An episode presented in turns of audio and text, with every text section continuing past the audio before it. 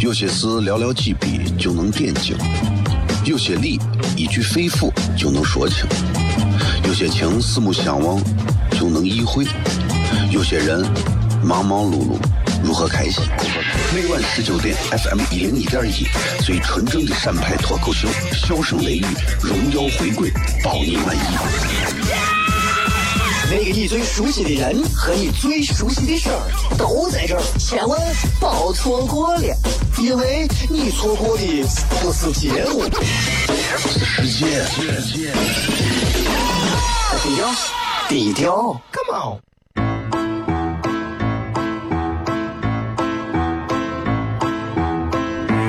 作为一个女人，做辈子最大的追求，不就是自己幸福、有人疼吗？虽然我还不到三十岁，但是我也心脏因为的男人呀。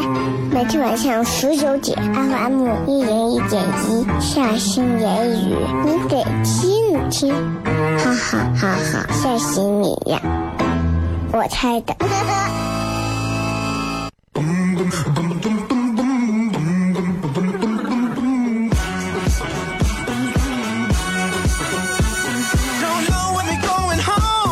your friend could come along.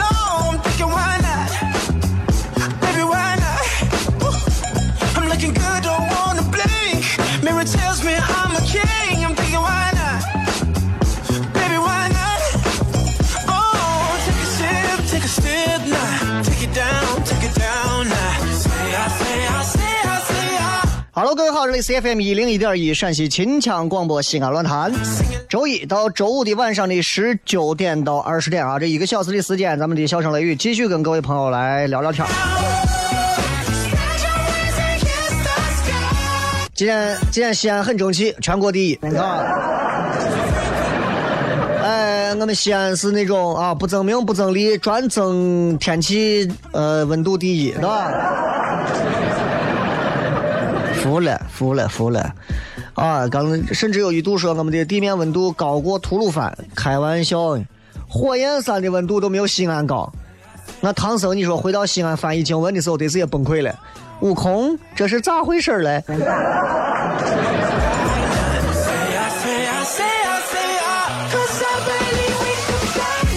今天跟各位朋友在微博上互动的话题是：说一个迄今为止你觉得自己啊经历过的最大的挑战是啥？迄今为止，好吧，大家都可以想一想啊。今天因为特别的热，所以在今天的节目当中也是想跟大家就是闲聊一会儿，也希望大家都能在节目当中获得一份凉爽。其实最重要的是你要开空调，啊，你知道吧？所以这个 这个这么热的天，热天的话题我都不想继续了。反正这个热天堵车啊或者啥，你们都受着吧，因为这个谁也跑不掉，这就是老天爷认为最公平的东西啊！西安反正第一啊，反正我们很长脸。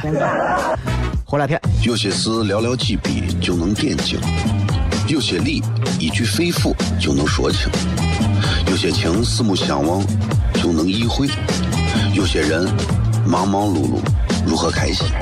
每晚十九点，FM 一零一点一，最纯正的陕派脱口秀，笑声雷雨，荣耀回归，包你满意。那个你最熟悉的人和你最熟悉的事儿都在这儿，千万别错过了，因为你错过的不是节目，世界。低调，低调，Come on。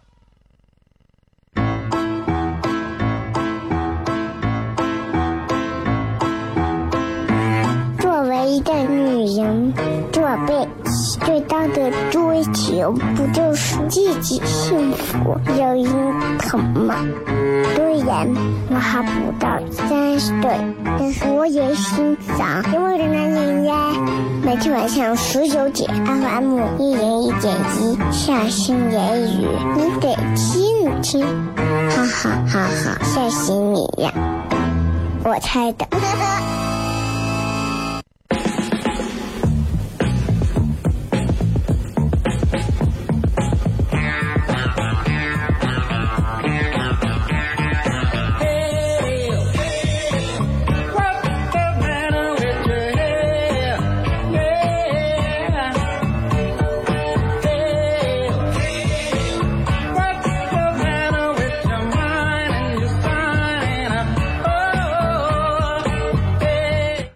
是小雷，欢迎各位继续收听这个节目《笑声雷雨》。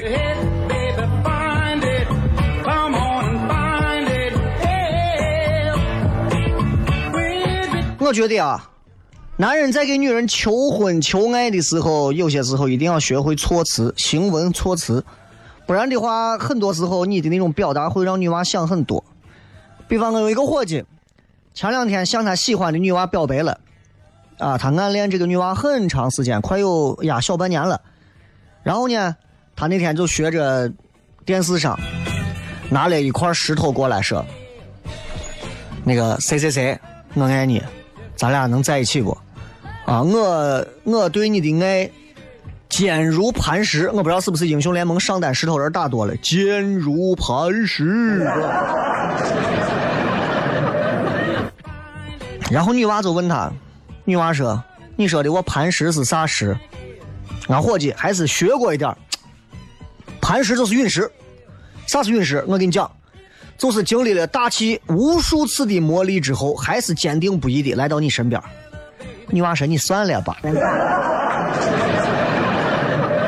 哪一块陨石不是出轨以后才有机会来地球上的？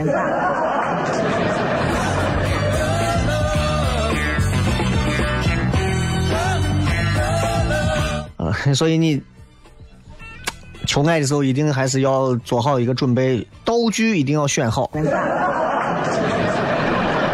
选道具非常重要！你把道具选错了，那就麻烦了，知道吧？一定要把道具选对。嗯、就你知道，就是谈恋爱阶段，男娃女娃的这个，男娃女娃的这个这个这个要求啊，都不一样。哎，你我认识一个女娃啊，跟她男朋友谈了可能一天就分了。为啥？原因很简单，哎，刚认识女朋友，为啥谈一天就分了？逛街，然后这男娃啪不小心自己把自己绊着摔了一跤，女娃没理他，站起来就走，然后说咱分手吧。男娃说我咋了嘛？为啥分手嘛？我摔跤分手，我又不是有什么病呢，我好着呢，就是不小心绊了一跤。女娃说：“我这个人有个习惯，我啥习惯？我这人就是掉到地上的东西，我从来不要。你说你堆上这样的，你摔跤都不敢摔。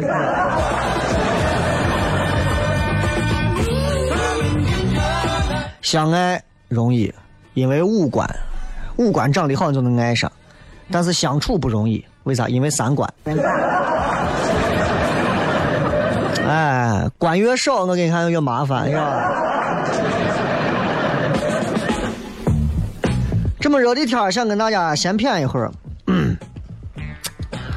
作为一个射手座啊，一个具备哲学头脑的星座，其实，在这样热的天气里头，我仍然无法阻挡自己去思考一些人生方面的事情，啊，呃，我一直认为，就是人啊，这一生当中都是在不断的取舍当中，从生到死。我不知道各位赞同这个话不啊？你我是觉得，你看每个人每天都在不断的做选择、取舍，得到啥失去啥。今天你比方说要跟朋友去吃个饭，那你就要舍得离开跟家人吃饭的时间，对吧？你既然要挣这笔外快，你可能就会舍得舍去那一笔外快的机会。这就是取舍这样的一个东西。所以人这辈子在世界上，我觉得还是不要计较的太多。哎，能看开、能看透的人，我觉得都是智者，很聪明啊。计较东西如果太多了，名啊、利啊、地位啊、金钱、美色呀，啥东西，你样样都不放手，其实很累的，很累啊。稍微让自己放缓一点，啥都不计较，马马虎虎的，其实也不行，对吧？为啥？啥都可以凑合，那太对不起自己了嘛，活的也没有啥意思。所以聪明的人啊。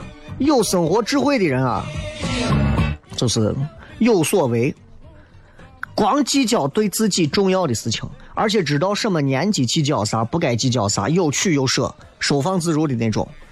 所以我觉得人啊，在不同的年龄阶段，自己要的东西和该放手的东西绝对不一样，绝对不一样。但不是每个人都能料到这个，哎，我现在这个年龄，我应该舍啥，我应该得啥。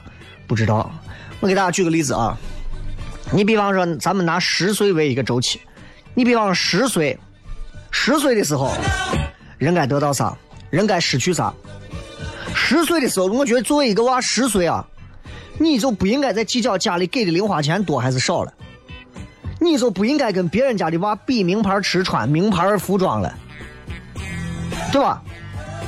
人家说少不经事，跟人家比吃比穿情有可原，但年纪到整数了，其实十岁了已经是大娃了，该懂点事儿了。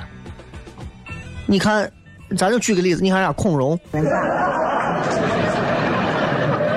孔融为啥让梨？为啥？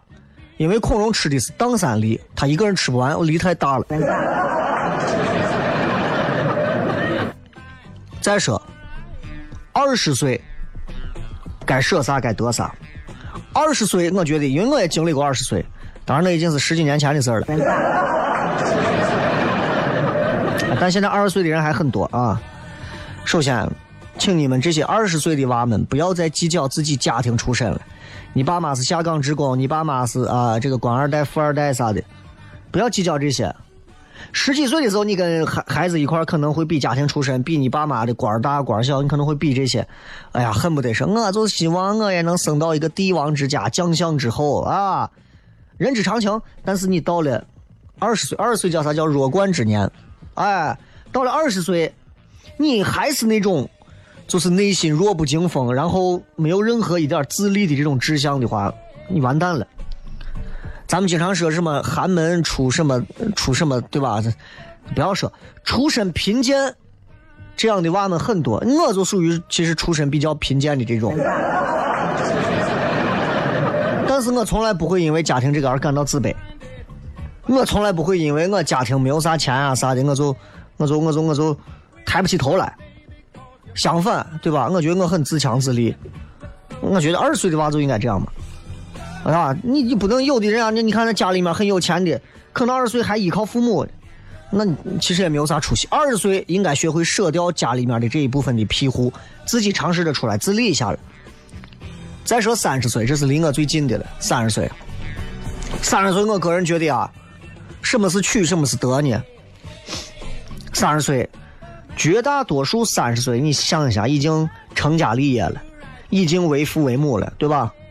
那你有了几年的这个家庭生活的经验之后，我觉得一个人的想法会有截然不同的一个看法。一个人如果结婚超过五年，他看待异性、他看待爱情、婚姻、性还有情感各方面，都会跟小年轻完全不一样。你比方我现在看一个女娃，啊，谁跟我说小雷，我给你介绍一个辣妹。对不起，在我眼里头，辣妹的辣是毫无用处的东西。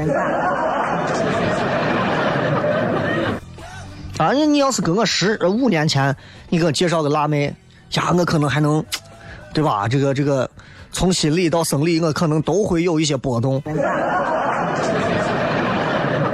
现在就好很多了，所以，像像很多美女走到我的面前，说实话，他们也能感觉到他们的魅力在我这儿没有太大作用。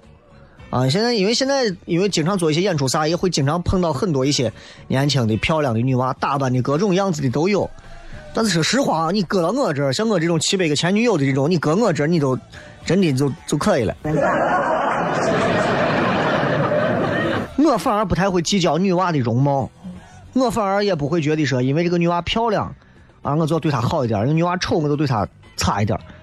我反而更看重，尤其是如果你要找个对象，我更劝大家就是，尤其年轻娃，找媳妇儿，贤惠真的比美貌重要，真的是这。我身边有的个女娃啊，年纪轻轻的，九零后，九五年，九四九五年，家里面从农村出来的，咦，女娃长得也可以，贤惠的简直是你都不想啥了，自己一个人在屋给你把东西收拾的透透的。但是城市里的男娃你就瞧不上家这种，天天就是收拾这。他们真的，我跟你说，这就是过程。等到最后，你找一个天天就是画指甲的女娃，你就知道这日子咋过。但我从来不劝，哎，我从来不劝。所以我是我是觉得到我这个年龄，我就觉得不太会计较媳妇儿的外在。虽然我媳妇儿经常会问：“哎，你觉得我今天穿这个好不好？你都不在乎我穿啥？我说不是我在不在乎穿啥，而是我更认可的是你的内在。你的外在在我心里，我说我跟我媳妇经常说，我说你不用化妆，为啥？你的素颜在我心里是最美的。嗯，很直男癌的一句赞美，所以我觉得会过日子的媳妇儿，会比会化妆的媳妇儿，我觉得更更让我觉得舒服，更让我招我待见。而且媳妇儿也是，媳妇儿也不会太计计较。哎呀，我老公身材怎么样，身高怎么样？他会明白，我老公能力很好，啊，工作能力啊，事业方面的能力啊，其他方面比身高更重要，对吧？你女人嫁给你，作为老公来讲的话，你没有任何的谋生能力。你天天就是在这坐吃山空，你就算长得跟姚明一样高，没有用啊，在你身上又不能挂电线。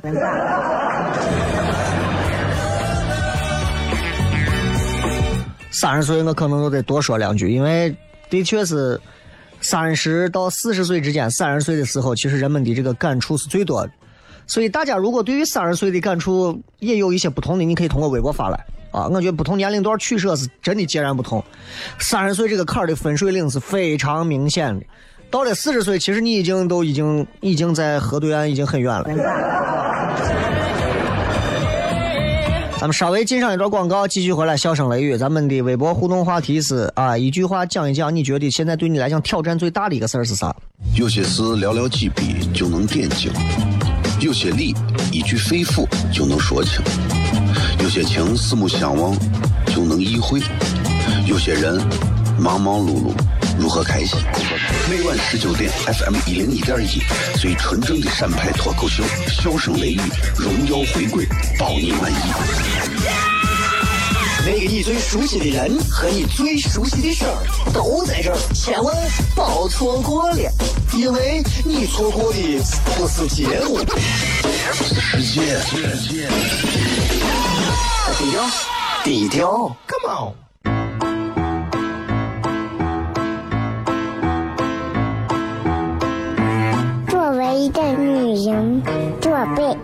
最大的追求不就是自己幸福、有人疼吗？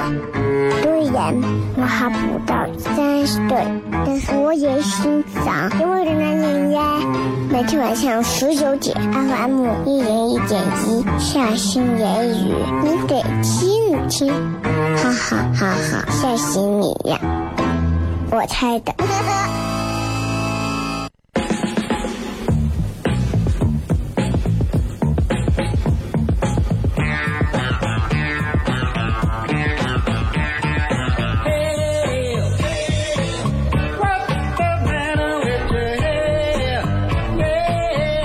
欢迎各位继续回来，笑声雷雨，各位好，我是小雷。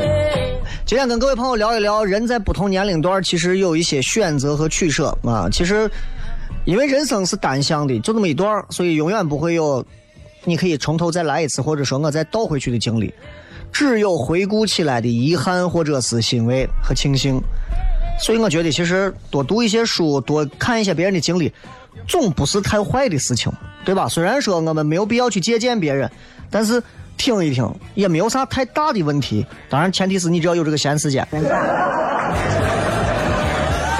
刚才我们说了十岁、二十岁、三十岁的人生啊，会有怎么样的一些取舍？接下来我们说四十岁，四十岁你会发现，就是，呃，因为我还没有到四十岁，但是我能预计到再过个五六年，啊，我可能也就彻底的不再计较别人对我的议论了。现在吧，可能偶尔还是会计较一下，啊，别人在背后谁说个啥或者啥的，虽然我也听不见，但是万一听见，我还会计较，你知道吧？但是我估摸着再过五六年，我的心态炉火纯青之后，我应该是那种真的是松管娃心态，爱咋咋，谁爱说咋说咋，无所谓，我想咋过我就咋过，真的谁都不能把我咋，是吧？因为咱也不是那种明星圈啊、娱乐圈的那种人，对吧？娱乐头条八卦上几天没有听到咱的消息，几天没有咱的报道，咱都疯了。普通人，我就想过自己的日子，啊，也不会轻而易举被别人的议论左右。你看现在很多年轻娃就是这样，啊，别人谁稍微说他两句，哎呀，着急上火炸毛的，其实毫无那个必要，因为任何人啊，在这自己的一生当中都有过八卦别人、背后议论别人的时候，我也会把背后八卦议论别人，但是慢慢的就发现，哎呀，我议论别人会不会遭报应？别人有一天也会议论我。但是现实情况是，这样的猜想是存在的啊。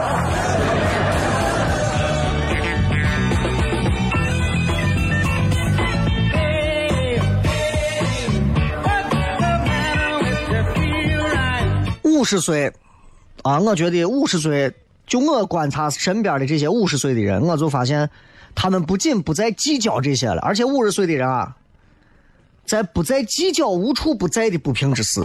哎呀，各种事情，就是他也不再计较别人成功给自己有什么压力。就是我现在还会因为呀，谁现在把啥事儿做成了，我还我还觉得他做成了，我没有做成。到五十岁的时候，人反而就坦然了很多。做成做不成，我无所谓，我只要能尿进去，不要尿鞋上。而且也能基本上是也不眼红别人的财富了，因为五十岁到了，我眼红我也眼红不来，对吧？说实话，抢还要花体力，也不仇富了，也不愤青了。就我观察身边的台里的一些同事啊啥的，到了五十岁左右的这些老大哥啊啥，不抱怨，人家也不抱怨，没有啥抱怨的，有啥抱怨的？自己过好自己的小生活、小日子，特别好。半百之年呀，为啥人说曾经沧海啊，阅人无数啊？哎，秋月春风都见惯了，大惊小怪也都不在了，是非成败也都尽见了，见见透了都，愤愤不平这种事情也就不会发生在自己身上，哎，所以。我一直觉得，如果一个人在三十岁的时候就能有五十岁的这种心态，哇，那很厉害。当然，你可能也就不愿意太费劲的去奋斗了。一个人如果到了六十岁，啊，如果从政，也就不再计较官大官小了。六十岁，哎，退了休，官大官小都一样，四个字：退休干部。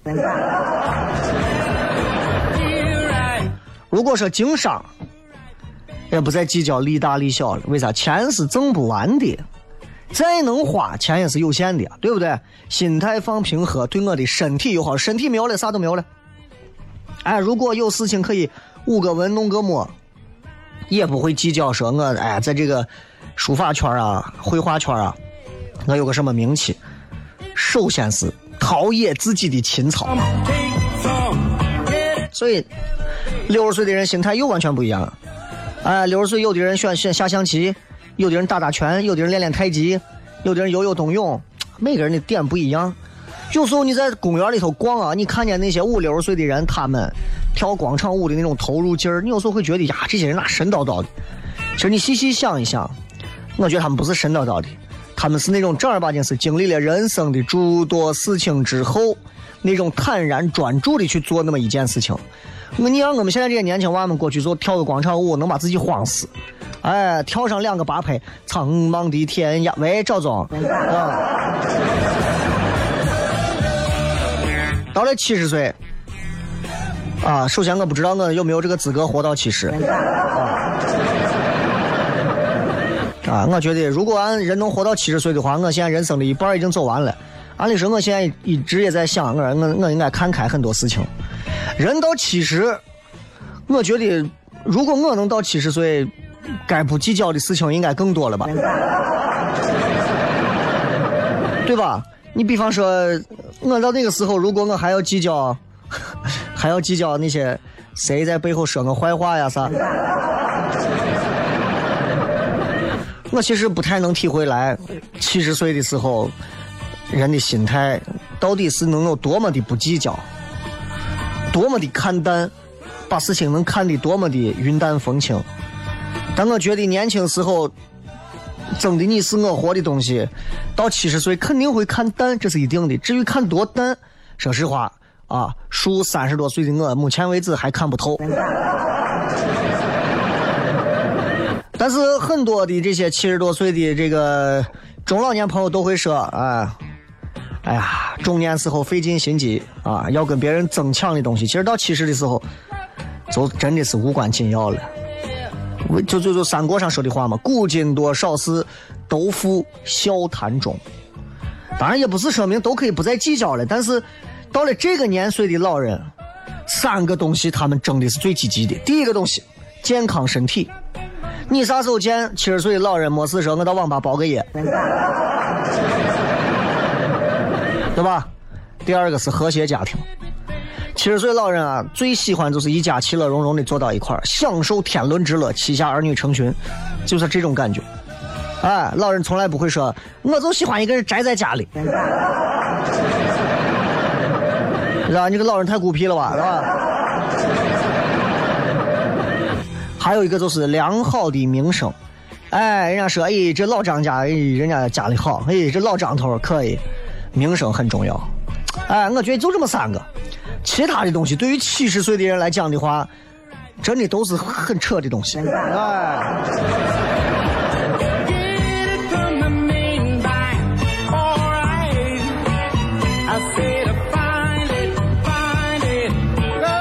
哎呀，这有时候有时候啊，我不知道大家会不会经常设想一下自己在三十年、四十年、五十年后，人生会是什么样子。我都无法想象。比如说，有时候我在经历着一些事的时候，我在回想，呀，我说我十年前根本不会想到我此时此刻会这个样子，我此情此景我在如何如何，根本不会想到。所以我觉得大家都应该没事啊，应该让自己的思路放宽一些，不要总是盯着眼下这点小的东西争来争去，我觉得挺没劲的。哎，年轻娃们天天为了争，哎呀，我能不能上这个班？我能不能争这个名额？我能不能争这个东西？我觉得真的。现在的年轻人大多数的这个心胸应该更宽广一些，啊，我就我就属于心眼比较小的，但我也希望就是自己的心胸能够再宽广一些，啊，我现在做一些事情的时候，我也在培养自己心胸更加宽广，看问题看事情，不要光看到面上的这点利益，要看到背后能不能得到更多。所以其实我觉得我有一个优点特别好。就是我做任何事情之前啊，我都觉得必须得先吃点亏，我才觉得这个事儿有的赚。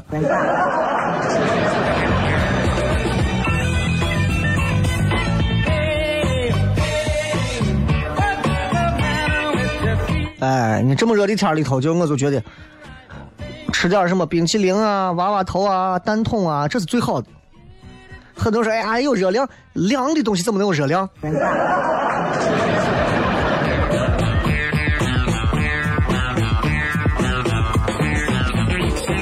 那天收了一个简历，啊，问嘛说你有什么，你有什么比较令人佩服的才艺，让人惊讶的才艺，叹为观止的才艺？有一个小伙儿留言两个字，他有一个惊人的才艺，他说我有啥？他说是挖藕。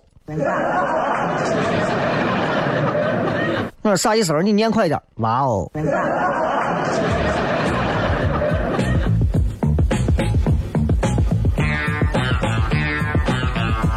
当然了，在当代社会啊，其实你看，我们现在都在讲这个构建和谐社会啊，我们都在谈论所谓的中国梦啊。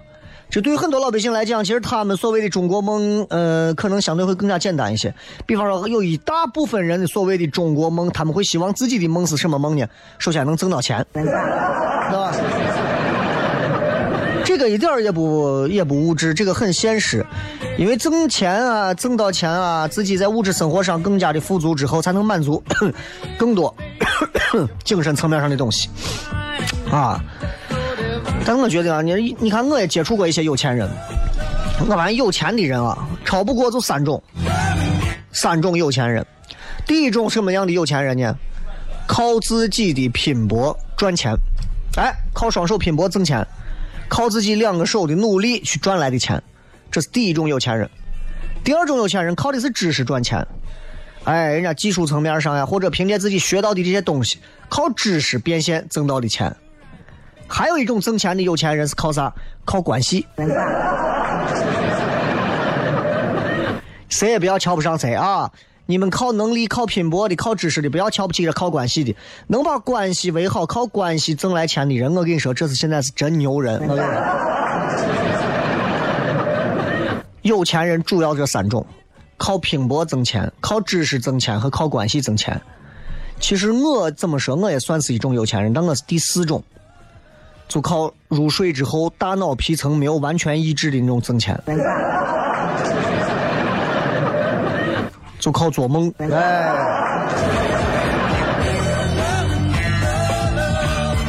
做梦啊，是吧？这个，哎，任何时候我跟你讲啊，任何时候你做梦啊，我跟你说我。Anything possible。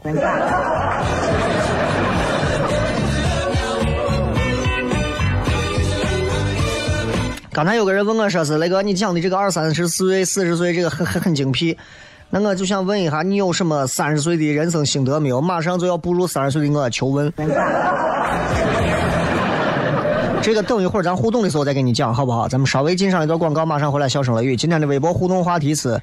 一句话讲一讲，你迄今为止经历过你认为最大的挑战是啥？好好想一想，咱马上回来再片。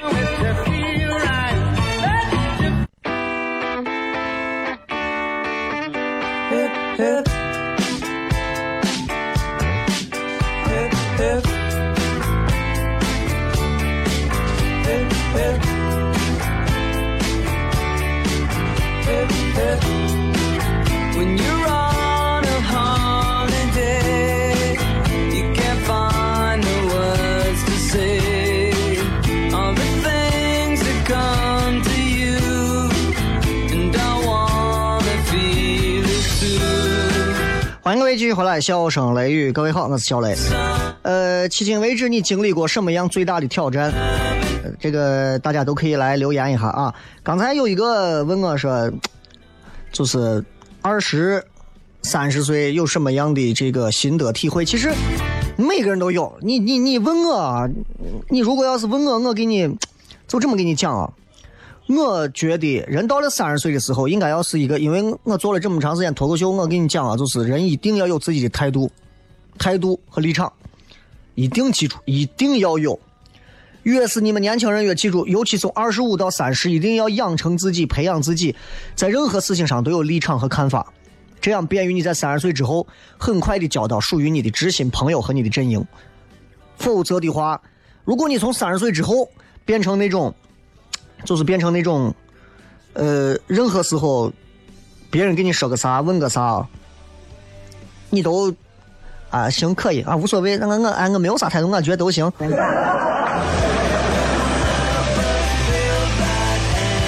我跟你说，那就完蛋了。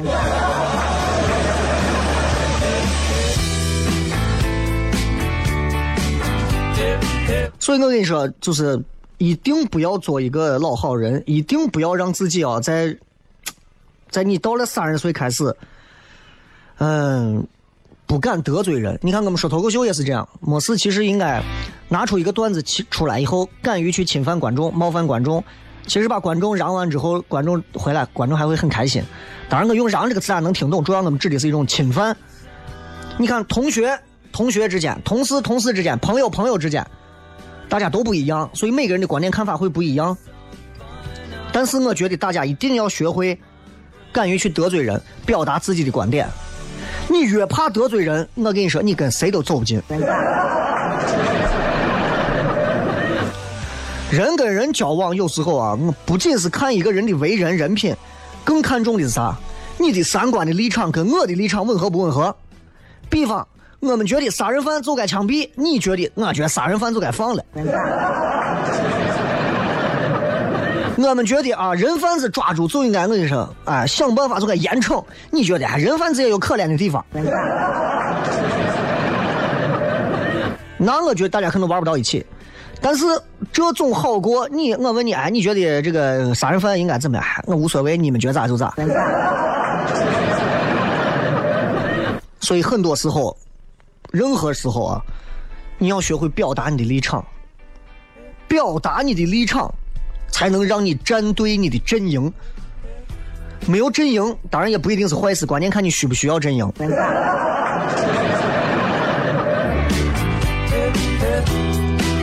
来看一看各位发来的一些好玩留言，什么挑战？王祖贤说减肥真的最大的挑战没有之一，从胖到现在已经减肥了一万多次了，没有成功过一次。加油啊！说不定第一万零一次就行了。超凡蜘蛛侠说：“我的挑战是卖花甲，大学生暑假想做。首先要就一点啊，要新鲜。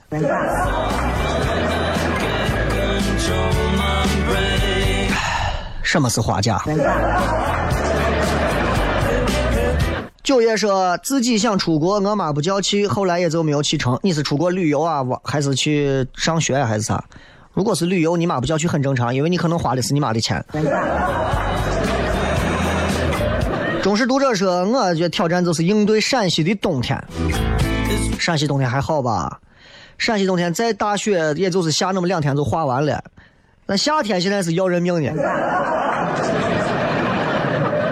啊，芝麻酱说，我觉得就是对女子娃表白，总有一些这西安男娃啊，对于女娃表白这一块啊，真的是头疼的简直要受不了了。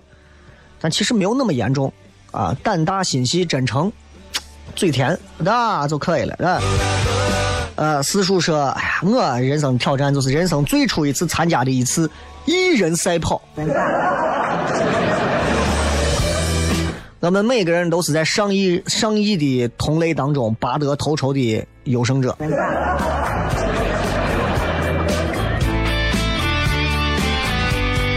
呃，悠悠说生娃是人生最大挑战。哎，生娃不仅是你一个人挑战，也是你老公的挑战。还有加菲猫说八块腹肌。到了某个年龄开始，有些时候我觉得你可以放弃八块腹肌的想法。你看我的八块腹肌，现在就轻轻微微的隐藏在了我的另外的一些所谓的腹肌之下。啊。这个是一六年十月份辞职，决定自己单干的时候，当时心理活动各种。现在看来，当时确实是不小的挑战。正因为这个挑战，才给我一次转折和重生的机会。啊，你能说重生，都证明你现在还是不错的。其实啊，人只有在转变的一刻，最容易被蒙蔽双眼。但是过去之后，人很快就会适应新的生活。所以，当你想要做出任何的改变和转变的时候，其实只需要咬紧牙关，挺过那个阶段。过了那个阶段，人的适应性会非常快。有人说：“哎呀，小雷，你离开电视电台，你还能做啥？说不定我离开之后，对吧？我跑个什么？”专车呀啥的，快车呀啥的啊！哎，我说不定更厉害。年轻貌美说，我啥都不会，就开个凉皮店肉夹馍，现在也是北三环这一块肉夹馍界的大拿。哎呀，你啥都不会还能开凉皮肉夹馍，肉还是新鲜的吧？这个是挑战最难是考驾照嘛，比高考还紧张。考驾照有啥难的？考驾照有啥难的？如果你是一个女娃，才会说这样的话。考驾照，男娃很少会说考驾照难这样的话。主要是女娃，考驾照都不难，难的是你把新车拿回来的时候，嗯，在路面上让你走一次南二环。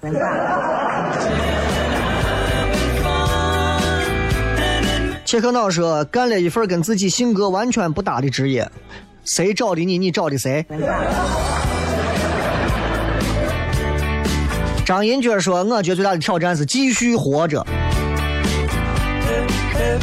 小秦勇说：“四个小时徒步登上西岳华山，过千尺窗，呃，苍龙岭、金锁关、长空栈道、观西风、气象站，把人累成怂了。你是自找的。”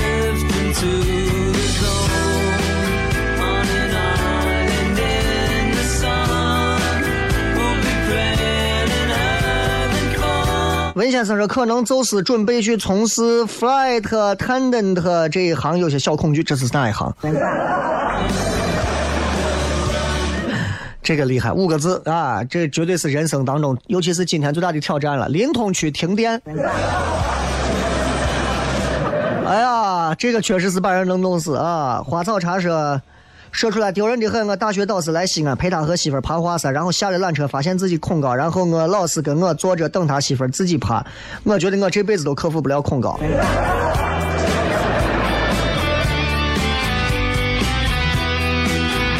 哎，都住地下室就完了吗？余为子曰说：“做宝宝，呃，生宝宝坐月子，做宝宝，生宝宝坐月子算不算？哎呦，这个天坐月子真的是，前两天看了个新闻，啊，孕妇最后被热死了，因为不让开空调还是咋，在被子里把给热死了。哎，我真的是这坐月子，六七月份坐月子真的很辛苦啊。最近坐月子的产妇真的都是又伟大又辛苦，你们。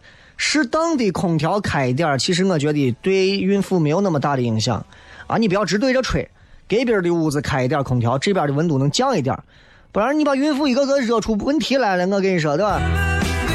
对不？你这到时候一说，哎，我奶都是热的，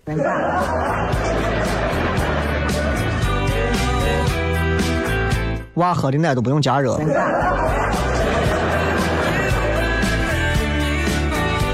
哎，我说这个话很正常吧？这个这不好笑吧？这个是雷哥打听个事陕西没有啥最终版还发不发？雷哥应该也参与录制吧？陕西没有啥？什么是陕西没有啥？我没有听说过。无聊说讲个梦啊，我梦到有人拿剪刀捅我脖子，那种疼我都感觉不到疼，但真的能感受到那种深度，感觉很真。惊醒的时候摸摸肚子，感觉梦里的感受很真实存在。你觉得呢？我也梦到过拿刀捅别人，还被别人捅。但是我也理解不了做梦时候大脑对于那些痛啊、那些其他东西那种那种安排，它是怎么样处理的？但我觉得这挺有意思的。呃，那索那勒索斯说瘦不下来啊，瘦不下来那就胖上去。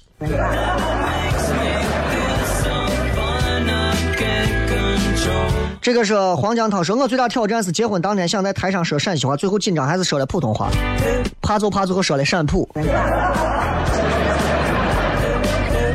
哎，就是啊，确实是把我开心成怂了。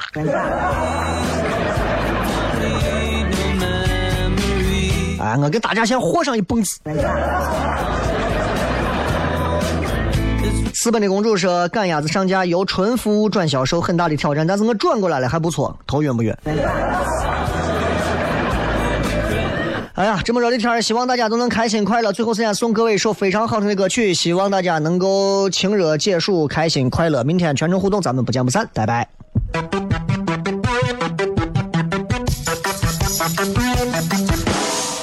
Didn't hear what you were saying.